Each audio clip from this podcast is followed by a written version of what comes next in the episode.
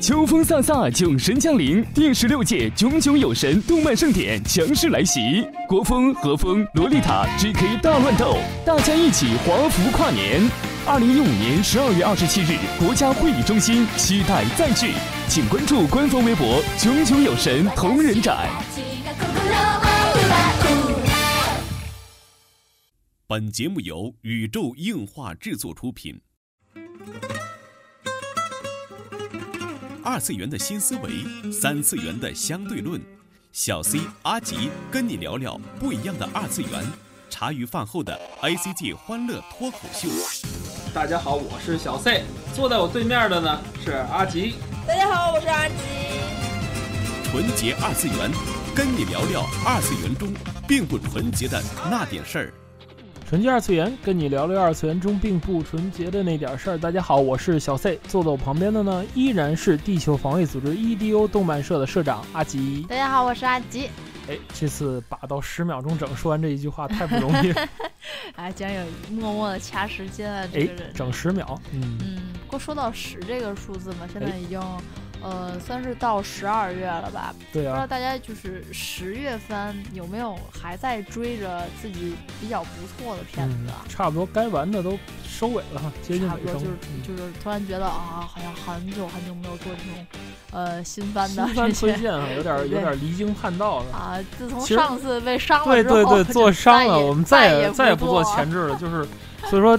这一季开始，我们就是把这动画先看上几集啊。啊，甚至有的像是《野良神》啊，很多的这些个二季的什么东西都演到了七八话了，八九话了，都差不多到中盘了吧？甚至有的可能就是这个动画的品质已经可以确定了哈，能看出来，所以说可以向大家推荐一些动画了哈。没错没错，但是我觉得这季的好像那种。呃，轻松的小番啊，泡面番啊也是不少的，像是一拳超人啊，嗯啊，有很多的，还有那个，嗯，什么小森同学不会拒绝呀，这样的泡面的轻松搞笑的番还是不少。小森拒不了。没错没错，也是出了很多的，像是那种续作《野良神》，就是也一一直在追，也是二季嘛。对对对，其实很期待的这种。对，在这么多的这个番剧里呢，有一部是我跟阿吉。非常非常喜欢的一部，也就是说，本期跟大家隆重安利的这一部哈，没错没错，叫做阿松，嗯，阿松阿松阿松桑，阿松马桑，对对对，因为已经长大了，所以现在就是先生了不是坑。哦，嗯嗯，所以说不知道大家有没有看这部，因为它在 B 站上是没有的，所以可能很多。很多人不知道吧？哎，之前我们也讨论过这个问题啊，就是 B 站是否引领了新番潮流啊？真的是，因为很多像《一拳超人》啊什么的，我都是去下载来看。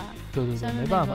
嗯，就小松啊，我也是去通过其他平台去看。嗯。哎，真的是，你要这么说，就是 AZ 当时第二季，因为 B 站上没有，直至现在我都没有补上。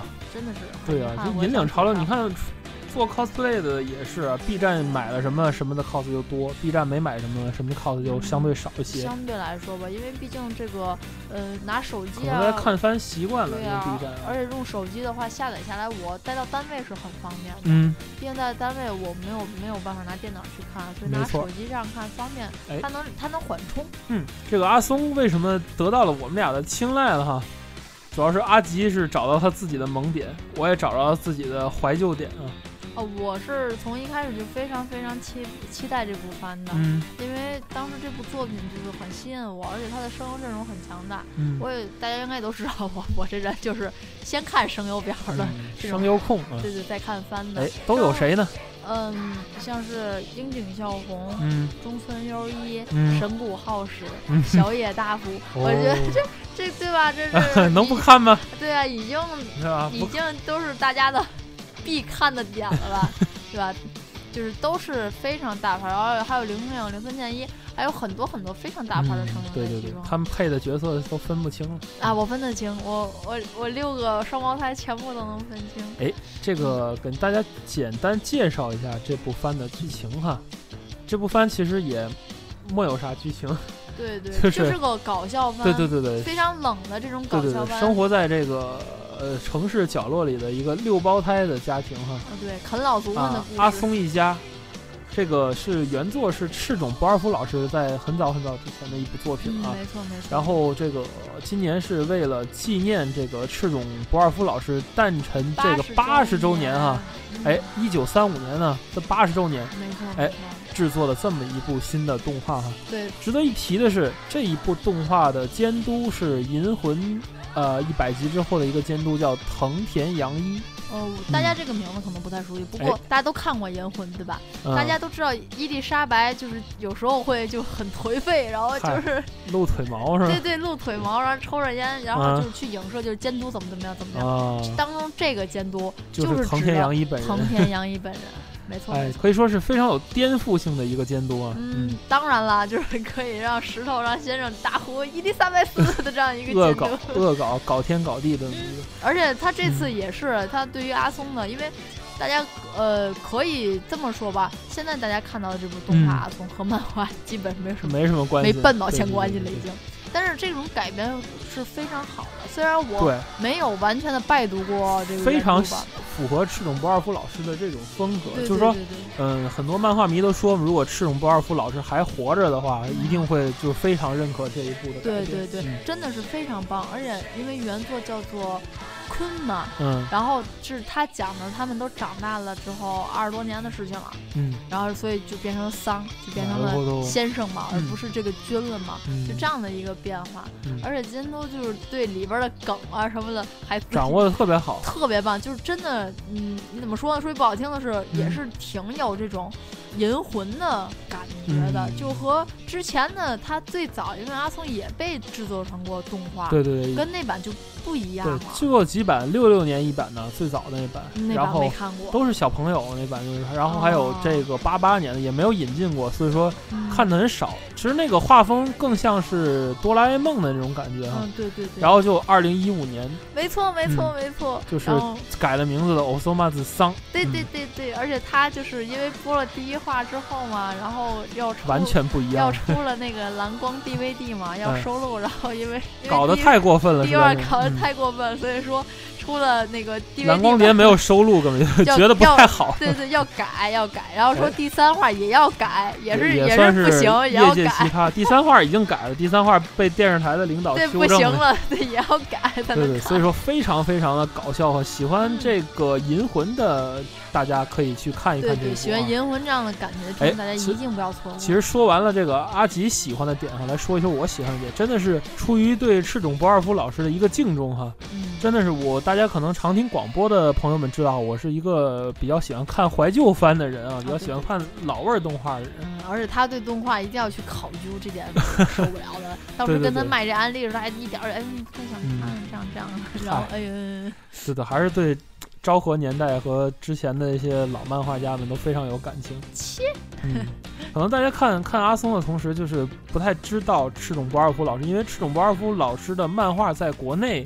呃，很少有资源或者翻译啊，或者出本子啊。现在，呃，我能找到的本子是国内有一个盗版的那个《天才傻爸爸》，然后他有四本，就是以前卖拆卖那种小小漫画的时候有四本，然后这四本是卖到了一百九十多块钱，哇，一本平均还有一种装帧不好的一本要四十多块钱，好贵，就很难找，它也没有什么。正式在国内有一些汉化，比如台湾的什么的，确实引进的很少，而且因为他当时的画风，我觉得很像这个藤子 F 不二雄老师哎，其实不一样了，画差很大，就什么？对对对，要么说有人说看完阿松之后，再看哆啦 A 梦都是觉得那个都无法直视大熊，觉得，大熊就是长得十四松那样的。然后这个赤冢不二夫老师给大家介绍一下吧。就是他的成名作其实有两部，一个是叫《天才帕卡碰》，嗯，国内的有翻译叫做《天才傻爸爸》，嗯，然后也有叫做什么《天才白痴》《天才笨蛋》这种啊，然后另一部就是这个阿松，嗯这一部作品，然后值得一提的就是赤冢不二夫老师其实是北京人的，咦。竟然是北京人啊！出生在北京，其实这个还是有很多历史原因的。这里要先说一点的是啊，这不夹杂任何的政治立场啊，单单说这一段没有政治立场，也没有什么历史的这种对对对所谓的。毕竟这是一个时代，没错没错，一个时代的记忆吧。咱不说它的政治性啊，先介绍一下这种博尔夫老师的生平。赤冢不二夫就生于这个二战战火中的中国。嗯，中国就是在哪儿呢？在当时满洲国就是占占领地的那个热河省。哎，说白了，现在就是北京密云。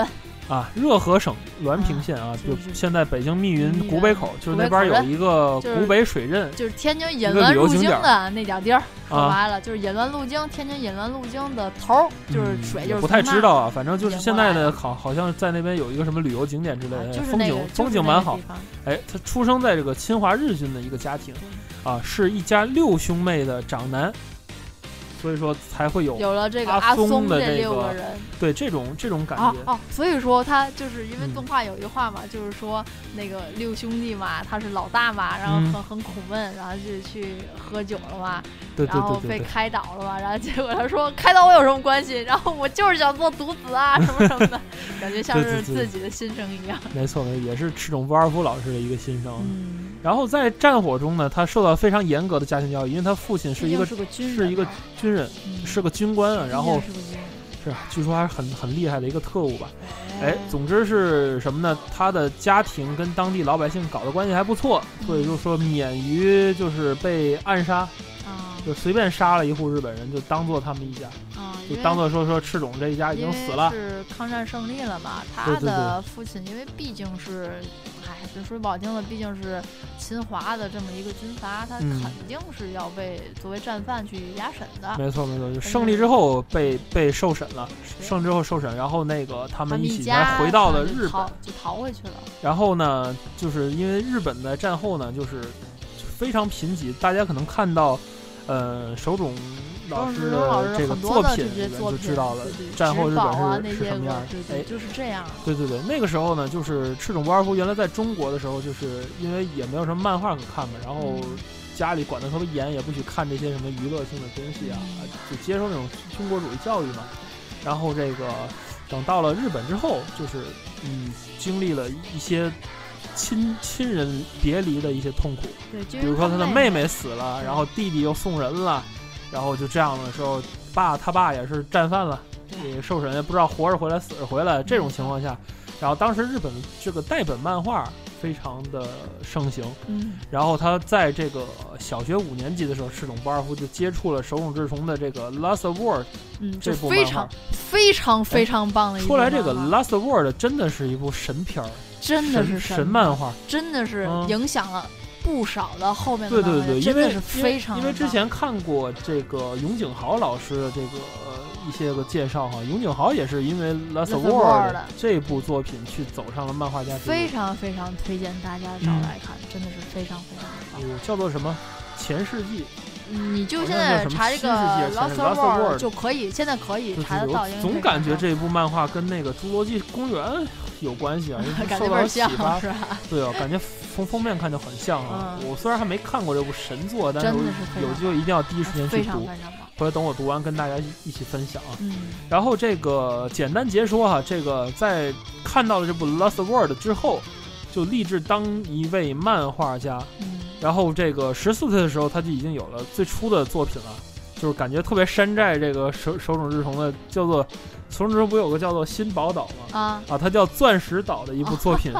然后那个他妈妈带着赤冢不二夫去这个投稿嘛，然后却遭到了这个大阪三春书房的拒绝。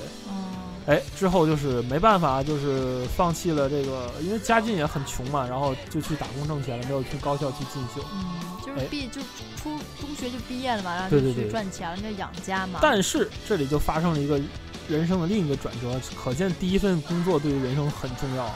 这个，呃，赤冢不二夫的工作是在新泻的一家看板屋制作各种看板，就是。就是电影海报的那种话，不知道电影没有印刷，对对对，就是电影的广告，就经常咱咱小的时候，父母小的时候那一代，有时候看那种海报不都是画的吗？不知道各位画了那个，对对，不知道各位听众有没有这个印象？在小时候或者八零后的朋友们可能印象更深一点，就是在电影院门口会有一个大的广告牌子，那时候没有喷绘啊什么的，就看着是。老师手绘的一部海报，就现在正上映什么电影？对对对。反正我的记忆中，最后一部见到海报的是《泰坦尼克号》。啊，我完全没看到过。在《泰坦尼克号》之后，就再也没有手绘海报，很少了。嗯我倒是没看过，不过当时看我父母的老照片儿，他们那阵儿就还，我爸那当时说还几几分钱、几毛钱去看个电影的时候。我的印象中就是在天津那实业影院上面挂着好多好多电影海报。对对对。哎，这点不提啊，他的工作就是画画这些看板嘛，其中不就是有很多是电影的广告嘛。嗯。然后。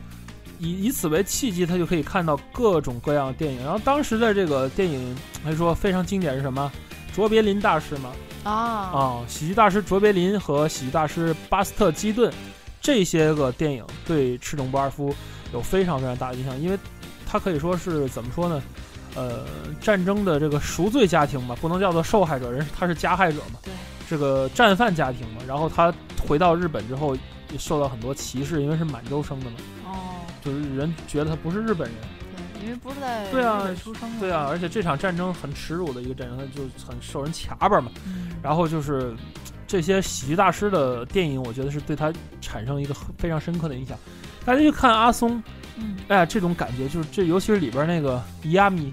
嗯，咸味那个啊，七那样，对对对，啊，其实就非常像那个以前那种滑稽的喜剧的那种默片时代的喜剧老电影，对搞笑的卓别林式的那种电影，没错没错，那种尖尖的鞋呀，那种那种突出的一些个特点啊，都在角色上可以体现。其实你知道吗？这个咸味的这个姿势在当时可是相当流行的。哦，我知道我知道，就是非常牛，因为当时大家都知道照相是个很奢侈的事情，大家可能一年甚至两年才能去。对，照一张嘛，照一张相，大家都会选择去这种照相馆去照显微这个鸡一 样的这种姿势，对对，非常风靡。没错，当时日本很多小朋友小时候的照片都有这个姿势，对呀，所以说算是国民级了啊。而且到新的动画里有体现，就是 啊，显微也去做这个，就知道我是谁吗？那种就啊，这是谁？完全不知道，快出去了，谁感觉。特别棒，对对对对，也是一种，也真的也是我，我觉得这个监督和赤冢老师的作品太配了，没错，特就感觉太配了，就就就只有他能导那种感觉，给谁都给给谁都导不了。嗯，哎，接着说回这个赤冢不二夫老师的这个事业的转折哈，就是在这个改变了这个画风，我看到卓别林的一些作品，改变了一些风格开始啊。之后，赤冢老师被十三张太郎相中了，咦，哎，就作为这个长盘庄的一员了，而且是非常非常进入巨巨的时代。对对对，而且就是当时赤冢老师因为很年轻嘛，长得颜值太高了，太高了，这个太好看了。对对对，具体这个赤冢不二夫老师年轻的时候有多高的颜值哈，请大家关注我们的微信公众号 cos 二三三，由我给大家手工码字的这个赤冢不二夫老师的介绍啊。呃，我们的同样，我们的这个新浪微博是宇宙硬化 cosmo 啊，c o s m o，在上面可以看到我们的群号，然后可以跟大家来一起分享啊。然后广告结束啊，接着说赤 冢不二夫老师的颜值啊，真是颜值太高了，颜值太好看，真是太好。虽然颜值很高，但是当时漫画卖的并不好啊，因为。他长成这样，真的画这种漫画有点完全想象不到吧？想象不到，就是我给你看这张照片的时候，你也想象不到吧？真是想象不到啊！超高颜值，倍儿帅，超高颜值，但是画了一个这样的搞笑漫画，这样这样这样的，没错没错，感觉像是那种那样那样的搞笑漫画，所以很很怪。然后这个六二年的时候，这个阿松真的是一炮打红，嗯，在少年三 day 上面，阿松对。对，而成为了当时社会上就非常著名的，就刚才说过，大家拍照一定要前卫的那个姿势，非常难做的，是右腿外翻，呃，就是右腿盘在左腿前面，然后脚掌外翻，然后那个右手做一个呃鸡脖的姿势。然后左手护左左手护胸，对对对，特别有意思。然后大家在留影的时候都要摆这个姿势，我都想跃跃欲试了哈。哎，然后在之后的一九六七年呢，这是这是个天才帕克蹦开始这个呃连载，然后真的是非常非常的火，使赤冢不二夫成为了就是日本漫画搞笑漫画就算是天王了，搞笑漫画天王，这一切的祖师爷吧。我觉得如果说现在这些搞笑漫画什么。啊，银魂能算搞笑漫画？银银魂算是少年漫画，祖师爷了，算是赤冢不二夫，真的是当时很风靡的两部作品。哎，呃，可能当时也是因为当时这种。当时的风气吧，嗯，画了很多这种说白了，咱看可能看不太懂的那些个笑话什么的，毕竟有日文啊在在里面嘛。没错。不过之后呢，就是成名之后，那个赤赤龙老师并不是说光是画漫画了，哎，他还做过非常非常多的很多很多的事情。这点我啊，名演员赤而且他当过声优，嗯嗯，配过音的。对啊，而且是他，而且当时设计过很多的写真集。嗯，这点我是万万。你知道那个呃，就是看过那个《东京奇妙物语》吗？啊，看过啊，里边有一个那个老爷子主持的那个，那个跟赤冢不二夫关系特别好啊？是吗？哦，他俩挺好，就是演员也互相交流啊，就真的是有很多很多作品。然后。嗯，赤冢不二夫老师还非常的注重这个漫画教育啊，就是说，对对对，哎，他有一本就是要看漫画学围棋的书，在国内有翻译。啊，嗯，这个可能在淘宝上搜一下赤冢不二夫就有，就叫《看漫画学围棋》这本。这个我想大家当时因为在蒙棋魂的时候，应该多多少少都有看过这本，因为这个真的是非常的哎，就特别的容易，没错没错，浅学易懂的那种那种漫画感觉非常棒。嗯。但是到了二十一世纪，就是二十一世纪初的时候，就六十七岁的赤冢不二夫老师突然脑溢血了，嗯，然后就对对，零二年脑溢血停止了创作，然后零八年八月二日，就是赤冢不二夫老师与世长辞了。嗯，这一生真的是给大家带来了非常非常多的欢乐哈，没错没错，他也把自己的不幸转换成了快乐的力量，跟大家。给了读者们很多的很多的欢没错，我想可能从我的角度来说，我我觉得更多的可能真的是因为赤冢老师童年时候的一些个不幸和他遭遇的一些事情，对，以至于他他也没法选择出生的家庭嘛，选择家里这么多孩子，然后父亲是个侵华日军的军官，对。啊，战火纷飞中还还输了战争，还回去还遭人唾骂呀，这这种生活。不过我想也是因为可能池中老师因为有了这样的经历，才能有这样的好的这样的漫画作品和大家分享。嗯，说完池中老师了，说回来这部新时代的这个阿松先生吧。对对对对。我觉得他真的是，咱撇开一切，无论是原作也罢，赤冢老师也罢。单看这部作品来说，真的是非常非常的欢乐，以至于成了我们俩每周最期待的一部 片子。对对对对对，周五就是我们的，我们家里有一个这样习惯，有叫黄金饭点儿哈，就是这个 每周五，因为转天不用上班嘛，对，每周五的时候呢，往往就是有时候回来早就回来做饭了，嗯，哎。这个时候我们会好好的在家里吃上一顿，然后选择一部番来看哈。对，这部番在十月档就是这部《阿松》。没错没错，真的是非常非常搞笑。无论是你想轻松娱乐去看搞笑片儿，还是为了纯为了声优去追，我觉得都太值得了，太好看了。这部番太有钱了。嗨，怎么叫有钱呢？是因为第一话吗？哦，哪一话都很有钱啊！你想他的声优阵容，这很贵的，嗯，对吧？最近一会儿就没钱了，好个啊！对，马上就要没钱了，马上就要拖时长了，他马上就要说出来，我们这个制作组没有钱了，大家就这么过吧，这样的感觉了。嗨，反正这监督以前也做过这种事儿，是吧？啊，是的，无所谓了。没错，没错。哎，这个小松说来这几个松还真是难理解，这有什么？有小松，小松，有有段松，段松，哎，不是叫小松，不是叫阿松，小松，小松啊，嗯，哦，然后有段松。段松是老六，还有什么青松？老三。哎，还有什么一松？一松。啊，还有什么十四松？还有谁？嗯，老二是空松。空松啊，老忘记他啊。然后我就分不清，阿吉居然都分清楚啊，都分得清，因为可以看声优嘛。呵。嗯。考哥，你听不出来吗？考哥是小松啊，老大呀，哦，然后空松啊，然后老三是那个，就是这六人的这个六胞胎哈，然后小时候不着调，长大了尼特，呃，更不着调了，就啃老族们啊，就那集特别好看，啃老族们那集特别好看。嗨，总之就是这个，我们卖安利的水平一直也不高啊，听众朋友也知道，尤其是我，尤其是我，嗨，我麦安利踹不出去，哎，但是这一部只能真的是用搞笑且好看来形容。大家拜托一定要把第一话看了，第一话如果你坚持住，不一定要把第一话和第二话看了，因为第一话完全是不一样的片子，不要觉得第一话第一话可以当做单独的剧场版看，就是。呃，论论动漫监督能把动画搞成啥样？啥样？底线，底线，绝对是一个动画业界下线的东西啊！就是大家一起来来看这一部阿松啊，一起来愉悦心情啊，然后同时缅怀一下赤冢不二夫老师。嗯，这就是本期纯洁二次元的内容了。纯洁二次元跟你聊聊二次元中并不纯洁的那点事儿，大家下期再会，拜拜。